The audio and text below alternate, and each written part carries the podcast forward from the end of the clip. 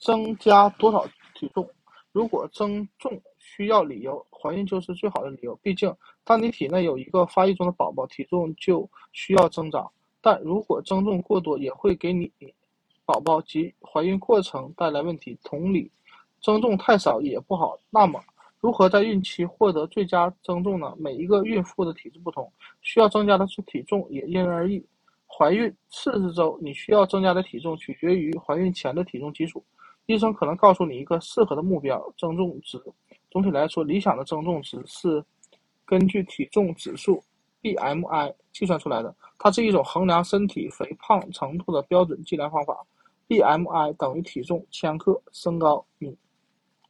如果你的 BMI 处于正常范围（十八点五）。到二十五，医生对你的增重建议大概会在十一到十六千克，适用于标准身材的女性推荐值。如果怀孕前你就超重，BMI 值为二十到三十，增重标准就会降下来，大概在十七到十一千克。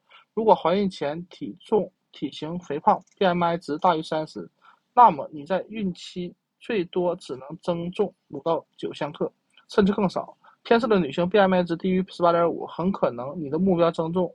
会高于平均值十三到十八千克不等。怀有双胞胎或多胞胎还需要加重一些体重。参见第一百四百三十四页。制定增重标准是一回事儿，达到标准体重又是另一回事儿。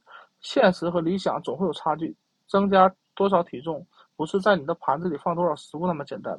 影响体重增加的因素有很多，你的新陈代谢能力、遗传基因、运动水平。孕期症状感觉烧心和恶心，会让你觉得吃东西是一项难度很高的工作。适食高热量食品的女性会增增重啊增重过快，她们都会阻碍或帮助你达到理想的增重水平。了解一点，了解这一点，记住你的增重标准，尽可能努力达到理想状态。